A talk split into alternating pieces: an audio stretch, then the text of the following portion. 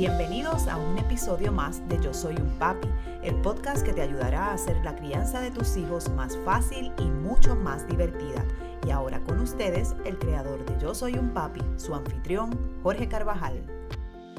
Muchos saludos y bienvenidos a otra edición más de Yo Soy un Papi, el podcast. Otra semana más llevándole a ustedes, padres y madres que nos siguen, herramientas, estrategias y consejos para esa complicada pero gratificante labor que se llama la crianza de sus hijos. Hoy tenemos un tema muy interesante, ¿verdad? Y que está relacionado a la pandemia. Pero antes de empezar con nuestro tema de hoy, les invito a que se suscriban a este programa. Pueden hacerlo a través de Spotify, iTunes o Google Podcast, tu canal de preferencia para podcast, dándole al botón de suscribirse y dándole a la campanita, al icono de la campana para que pueda enterarse cuando subimos episodios, que los subimos cada martes a las 5 de la tarde hora local. De igual manera puede verlo en vídeo a través de nuestro canal de YouTube en Yo Soy un Papi TV y se puede suscribir a nuestro canal de YouTube y darle al icono de la campana, oprimirlo para que de igual manera le lleguen las notificaciones y no se pierda un solo episodio más con todas estas herramientas que con tanto gusto, ¿verdad? Y hacemos para ustedes semanalmente. Hoy tenemos un tema, como les dije anteriormente, que está vinculado a la pandemia y es precisamente sobre los cambios que se han dado en los requisitos de admisión para las universidades. Así que a todos aquellos padres y madres que tienen estudiantes, ¿verdad? Que tienen niños, niñas, ya jóvenes próximos a la graduación. Esto les va a ser de mucho interés. Y para ello tenemos a una de las especialistas eh, principales que tenemos en nuestro país en este tema, eh, la doctora Nelisa Domínguez, quien es la creadora, la fundadora de iCounseling eh, en Puerto Rico. Doctora, ¿cómo usted está? Buenas tardes. Gracias por estar con nosotros. Yo estoy muy bien, gracias a ti por invitarme y gracias por los temas que estás trayendo a esta plataforma. Gracias a los padres y madres que se unen a Yo Soy un Papi y disfrutan de este contenido tan espectacular. Qué bueno, pues muchas gracias, Nelisa, como siempre.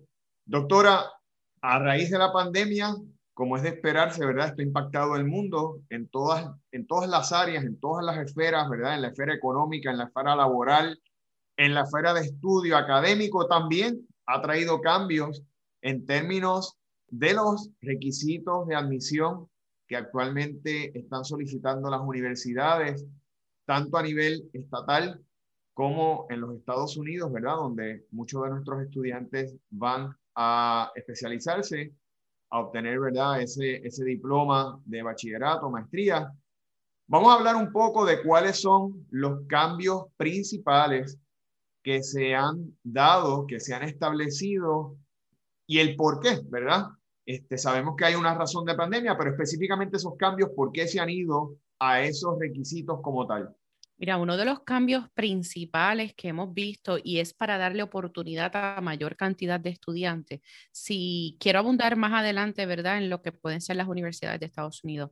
Aquí en Puerto Rico y para beneficio de todos los que nos están escuchando, uno de los cambios más grandes que han surgido es que la solicitud de admisión a la Universidad de Puerto Rico, ¿verdad? Que es el sistema público para los que nos están escuchando fuera de, de la isla, no cerró la solicitud de admisión, así que sigue abierta para todo aquel que quiera solicitar de toda la vida por años, siempre tiene un deadline, ¿verdad? O una fecha límite para poder solicitar y se dio para que mayor cantidad de jóvenes tuvieran la oportunidad de solicitar, debido a que adicionará la pandemia, ¿verdad? Aquí hemos tenido otra serie de, complicaciones y, y, estudiando desde las casas, pues este sistema de, pues, en línea, el Internet, ¿verdad? A veces se sobrecarga y, y la realidad es que muchos estudiantes no han podido solicitar, así que pienso que uno de los cambios favorables ha sido la flexibilidad tanto de universidades públicas como de universidades privadas. Así que relevante e importante en este momento es que nuestro, nuestra solicitud de admisión al sistema público no cerró, así que sigue vigente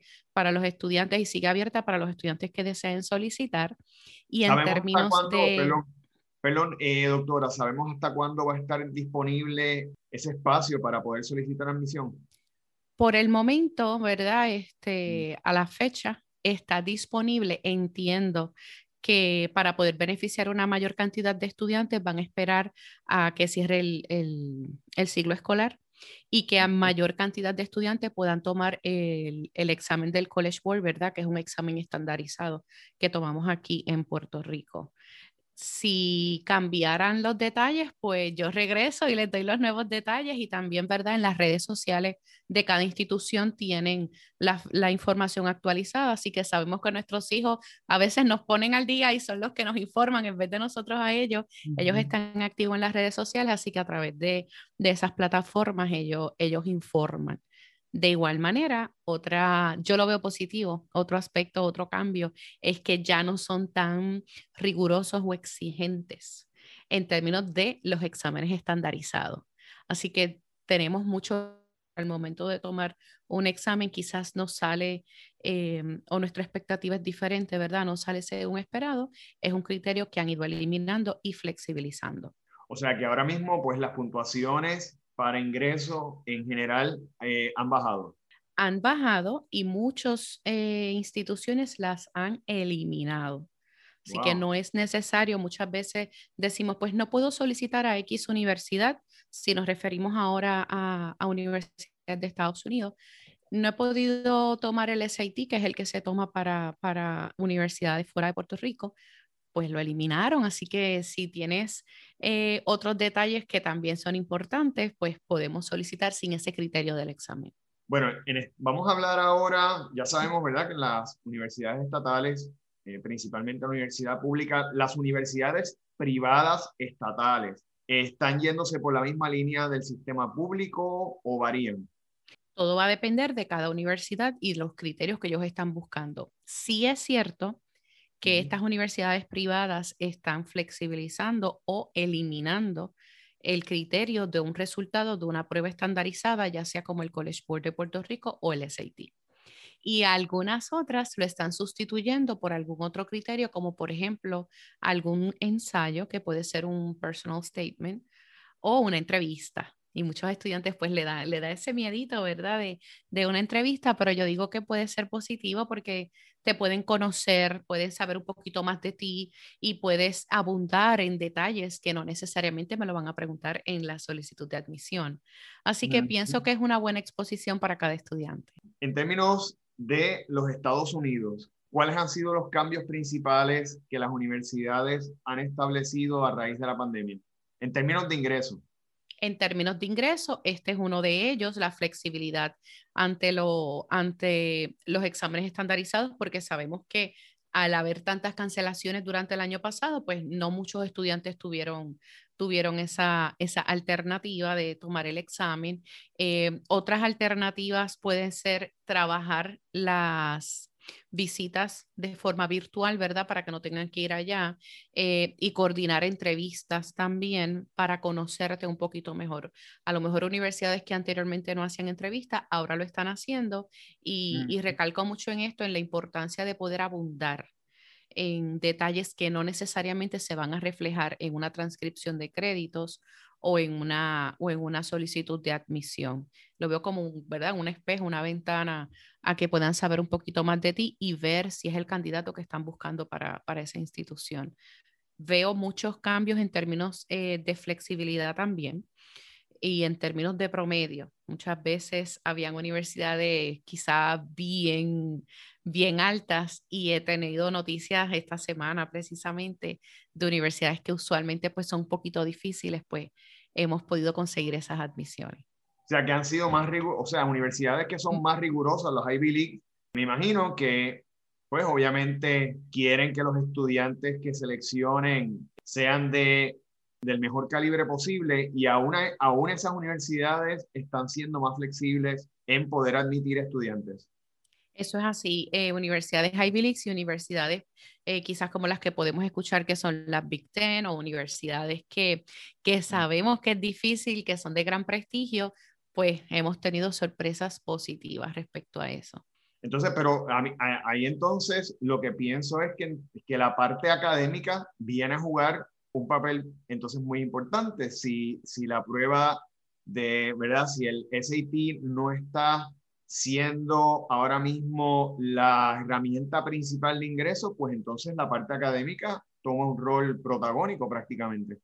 Sí, y también el ensayo de admisión. Ahora, ahora sí que siempre todo ha contado, pero ahora pues están poniendo mucho, mucho detalle en lo que puede ser tu ensayo de admisión. Algunas universidades han, han añadido un tema adicional cartas de recomendación, la oportunidad de entrevista, como les dije anteriormente, antes quizás no entrevistaban, ahora hay más oportunidad de entrevista, lo que puede ser tus horas de servicio comunitario. Y aquí quisiera hacer hincapié en, los papás que tienen hijos más pequeños, ¿verdad? Eh, no esperar nunca decir, a mi hijo le falta todo o mi hijo todavía está en escuela intermedia pero sí debemos eh, prepararnos y saber que todo cuenta. Entonces, los muchachos que teníamos el año pasado, quizás e, en, grado 11, que ahora están en 12 y, teníamos que solicitar, me dicen, ay, pero es que yo no pude hacer horas de labor comunitaria. Y podemos decir, bueno, si hubieses comenzado a tiempo, quizás acumular horas en noveno grado, acumular horas en décimo, pues nadie esperaba algo así, Jorge. O sea, yo creo que nadie de las personas que nos escuchan pensaba que iba a haber un lockdown y de momento yo no iba a regresar a la escuela. Así que siempre tener presente que no me sobra tiempo o, que falta mucho. De todas maneras, cuatro años pasan en nada. Así que el tiempo pasa a las millas y no quiero tener que remediar. Yo lo que quiero es Em, llegar lo más cómodo posible a este proceso de solicitud y que si tuviera que añadir otros detalles o, tengo otras recomendaciones por parte de, de, algún consejero escolar, de una de las universidades, bueno, pues tengo el tiempo de disfrutarlo y poder cumplir con esos criterios. Yo me imagino también, doctora, que estos casos que hubo de fraude universitario, donde sabíamos, pues bueno, que habían personas pagándole a estudiantes para que eh, hicieran las pruebas de SAT, ¿verdad? Eh, por sus hijos. Tiene que haber afectado también porque se vio que, que realmente entonces entraba cualquiera este, a universidades de, de prestigio. Yo me imagino que eso también de alguna manera más allá de la pandemia, les tiene que haber abierto los ojos a esta gente y decir, pues mira, es que más allá del SAT tenemos, de ese examen, tenemos que buscar otras formas de, de poder evaluar a los estudiantes. ¿Y, qué criterios, qué tipo de estudiante, qué perfil yo quiero? Porque a lo mejor, pues, eh, es ahorita utilizar ejemplo de esta manera, pues quizás académicamente soy bueno y no, y no domino una prueba estandarizada. Y si es a la inversa, pues entonces qué tipo de estudiante yo tengo, ¿verdad? ¿Qué, qué características, qué personalidad, qué, qué puede añadir a mi campus universitario? Así que eh, lo que tú dices, tienes mucha razón y como pasó como tan corridito, ¿verdad? Una, un, eh, un, año antes de todo esto, pues sí, se abre, se abre los ojos y lo que yo siempre le digo a mis estudiantes, tú no eres un número y yo no quiero que te vean como un número, así que eh, a lo mejor yo no me gradué de cuatro puntos, pero yo tuve horas de servicio, yo me considero líder, yo participé de grupos. Ah, y e, eso, eso, te quería preguntar, Nelisa.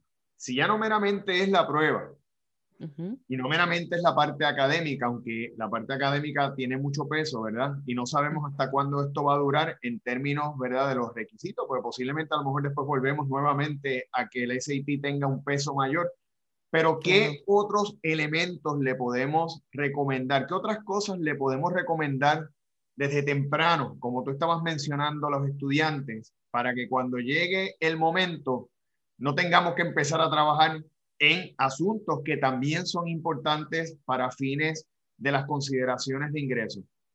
sin duda participar de actividades que disfrutes. No es que pues yo voy a hacer voleibol porque mis hermanos mayores hicieron voleibol. Si yo estoy haciendo un deporte que yo me lo, uno, que me lo pueda disfrutar y dos, que se vea que yo estoy haciendo algo adicional a lo que puede ser mi vida académica. Si eventualmente quiero seguir jugando o no, pues eh, esos son otros detalles pero con un deporte yo desarrollo destreza, yo desarrollo trabajo en equipo, liderazgo, eh, quizás hasta el mismo servicio, porque si soy buena en tenis, doy clínicas de tenis, ¿no? Así que participar en actividades extracurriculares, ya sea en tu iglesia, en la comunidad, eh, a lo mejor si yo no soy muy atlética, que digamos, y me disfruto las artes, también es un buen, un buen, una buena área para, para trabajarlo. Así que vamos a trabajar de utilizar el tiempo a nuestro favor, ¿verdad? Y poder utilizarlo en cosas que eventualmente pues me van a ayudar tanto en lo personal como en lo académico. Mencionaste ahorita algo importante, ¿verdad? Que también es servicio comunitario. ¿Cuán importante es tú empezar a trabajar en actividades que te dan la oportunidad, ¿verdad? De interactuar con otras personas, de colaborar, de ayudar, de hacer, ¿verdad? O eh, de alguna manera contribuir a cambio social. Contribuir y, también trabajar en la formación de tu carácter, que es sumamente importante. Y, y siempre hago hincapié en esto porque esa pregunta que haces es excelente, porque hay escuelas que no te permiten para contar lo que se dice, las horas que son requisitos de graduación, te dicen que tienes que ya estar quizás en cierto grado. Y yo le digo a los padres y a los estudiantes, independientemente de que me pueda contar para lo que es el requisito del colegio o de la escuela, que todas tienen requisitos diferentes, a lo mejor unas son 40, otras son 100. Independientemente de eso, cuando nosotros estemos trabajando el resumen estudiantil de ese estudiante, que se vea que estuvo haciendo labor comunitaria desde noveno grado, que aquí en Puerto Rico es lo que decimos el primer año de escuela superior.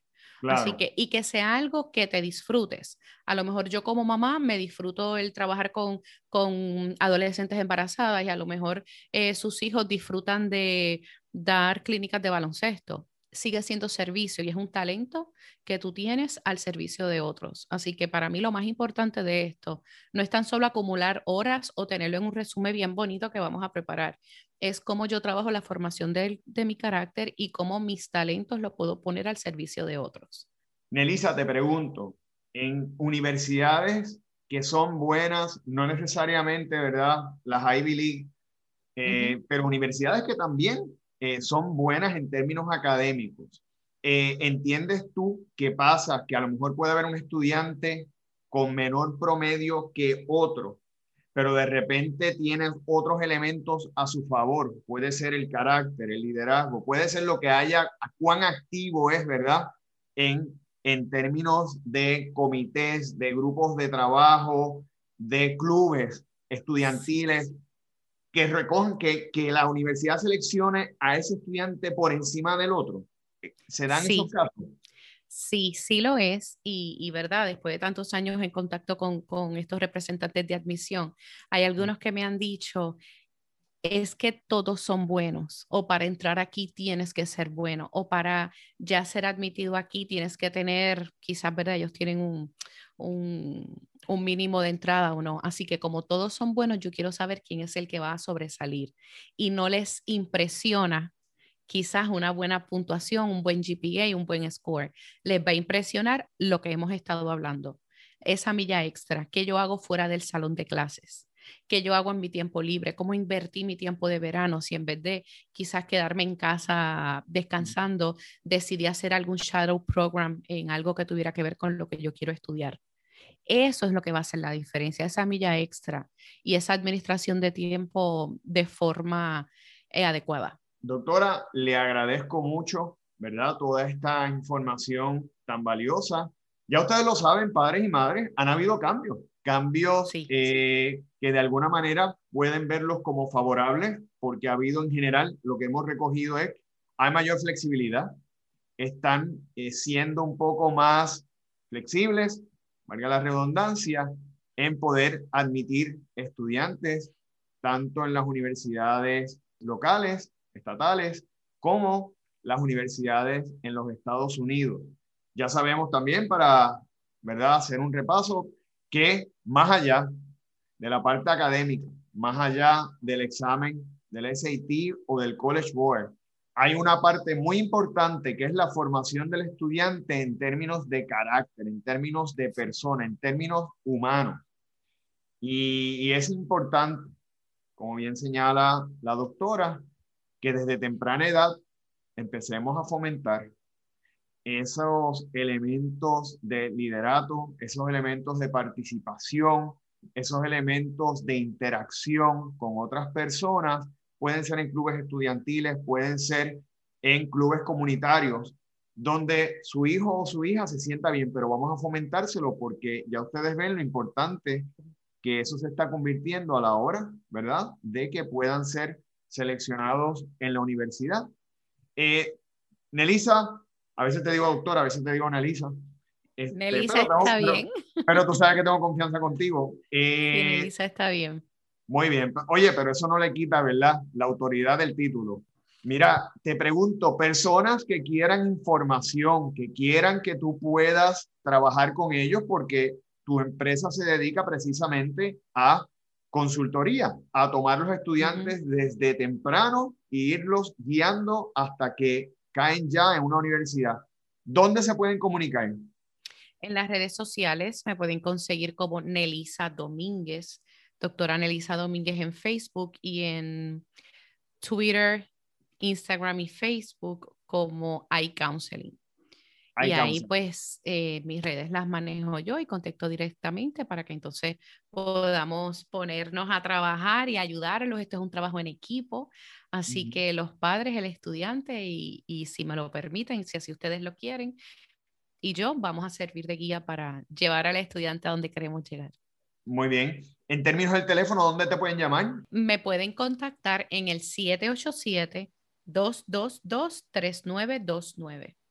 Perfecto. Y ahí te pueden llamar. Claro que sí. Y yo les aconsejo, ¿verdad? Que eh, yo que conozco a Nelisa, puedo dar fe, eh, aunque todavía no he empezado a trabajar con mis hijos, porque todavía están muy jovencitos, pero eh, de la calidad que tiene en términos y el conocimiento que tiene de este campo. Ese es el campo de, de expertise. Nelisa Normalmente ha hecho giras a todas las universidades o a gran parte de las universidades, tanto, ¿verdad? Las de aquí las conoce todas, pero también de los Estados Unidos. De Estados Unidos, de España, para los estudiantes que se ponen un poquito más creativos y quieren ir un poquito más allá, pero sí, hay un lugar para cada estudiante, no es como que indicado para cada estudiante. Muy bien, Elisa, pues te agradezco mucho y espero verte pronto para hablar de otro tema más de interés para esos padres, ¿verdad? Que están próximos ya a enviar a sus hijos a las universidades o que están empezando ya con esa planificación. Así que gracias por estar con nosotros y nos veremos en la próxima edición de eh, Yo Soy un Papi el podcast. Y para todos ustedes que nos siguen, pueden visitar nuestras redes sociales para más contenido de este u otro tipo de contenido a www.yosoyunpapi.com en nuestras redes sociales, tanto en Facebook como en Instagram, bajo Yo Soy un Papi PR. Puede registrarse en el Club de Padre para que todos los miércoles reciba un blast, un, un newsletter digital con contenido de exclusividad para ustedes. Y también nos pueden seguir tanto en nuestro canal de YouTube como eh, a través de este podcast que semanalmente hacemos para ustedes. Así que gracias por su sintonía y esperamos verlos en la próxima edición de Yo Soy un Papi, el podcast. Hasta la próxima.